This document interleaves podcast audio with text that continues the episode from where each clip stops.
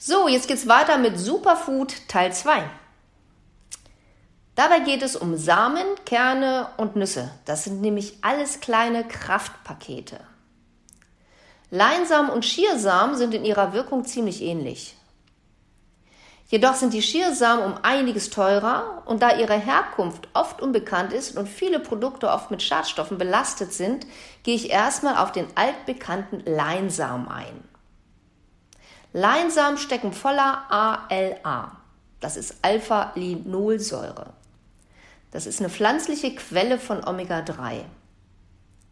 Diese können im Körper in EPA und DHA umgewandelt werden. Das wiederum sind Omega-3-Fettsäuren, die in Fischöl vorkommen. Leinsamen sind daher eine richtig gute Wahl für Vegetarier und Veganer, die keinen Fisch und auch kein Fischöl zu sich nehmen, was ja ganz wichtig ist. Also Leinsamen fördert die Herzgesundheit. Sie haben eine cholesterinsenkende Wirkung und senken sogar den Blutdruck, wenn man täglich ungefähr 30 Gramm zu sich nimmt. Leinsamen enthalten viele Ballaststoffe, sind richtig gut für unseren Darm, vergrößern das Stuhlvolumen und fördern die Verdauung. Kürbiskerne sind kleine Mineralstoffpakete. In Kürbiskernen sind jede Menge Magnesium, Eisen, Zink und ungesättigte Fettsäuren. Das sind alles Nährstoffe, um Herzerkrankungen vorzubeugen. Ein wichtiger Inhaltsstoff von diesen Kürbiskernen sind die Phytosteride, Sterine, so heißt das, Phytosterine. Das sind entzündungshemmende Pflanzenhormone, die gut bei einer Reizblase helfen und auch prostatabedingte Beschwerden beim Wasserlassen vorbeugen. Es gibt ja auch viele ähm, Medikamente so für die Blase, wo Kürbiskernöl und ähnliches drin ist. Aber ihr könnt auch einfach so Kürbiskerne essen, ins Müsli machen oder vielleicht beim Brotbacken mit untermischen. Ist ein bisschen günstiger und genauso gut. Sonnenblumenkerne enthalten B-Vitamine und die sind wichtig für unseren Energiestoffwechsel. Das antioxidative Vitamin E, Calcium und Linolensäure ist auch richtig gut für Herz-Kreislauf und senkt Cholesterinspiegel. Die Antioxidantien wirken verjüngend für Haut, Haare und Zellen.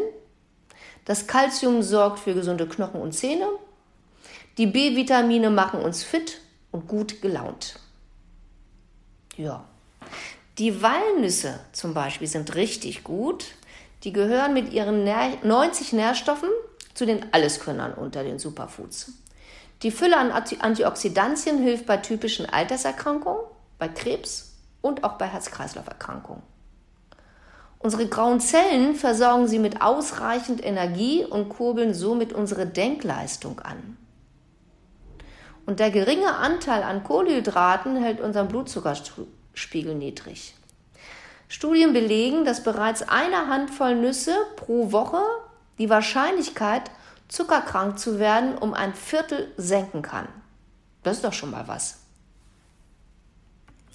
Die Macadamia-Nüsse, man nennt sie auch die Königin der Nüsse, hat zwar echt richtig viele Kalorien, nämlich 687 Kalorien auf 100 Gramm, ist aber in Maßen gegessen richtig gesund.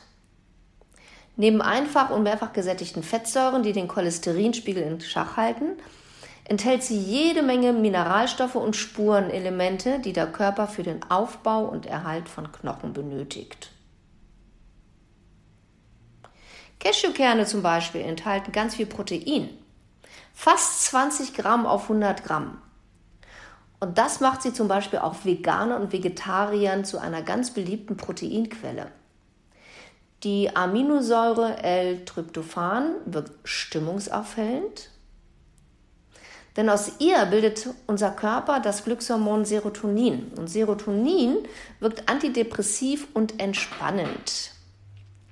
Mit den enthaltenen B-Vitaminen sind Cashewkerne eine richtig gute Nervennahrung. Die enthaltenen Mineralstoffe Calcium, Magnesium und Phosphor sind wichtig für Nerven, Muskel, Knochen und Zähne. Jedoch leider hat sie einen Nachteil, denn sie enthalten sehr viel Omega-6-Fettsäuren. Und das ist nicht so gut. Das empfohlene Verhältnis von Omega-6 zu Omega-3 liegt bei 5 zu 1. Und das liegt bei den Cashewkernen circa 130 zu 1, nämlich weit drüber. Und das ist nicht so gut, weil Omega-3 ist entzündungshemmend, Omega-6 ist entzündungsfördernd, habe ich euch schon mal in irgendeinem Podcast erklärt. Und wenn das Verhältnis nicht stimmt, dann ist das für den Körper nicht so richtig gut. Der Körper arbeitet da so ein bisschen gegen sich. Ja, also alternativ wäre damit eigentlich die Macadamia-Nuss mit einem Verhältnis von 6 zu 1 die weit gesündere Wahl. Aber wie gesagt, in Maßen ist alles okay.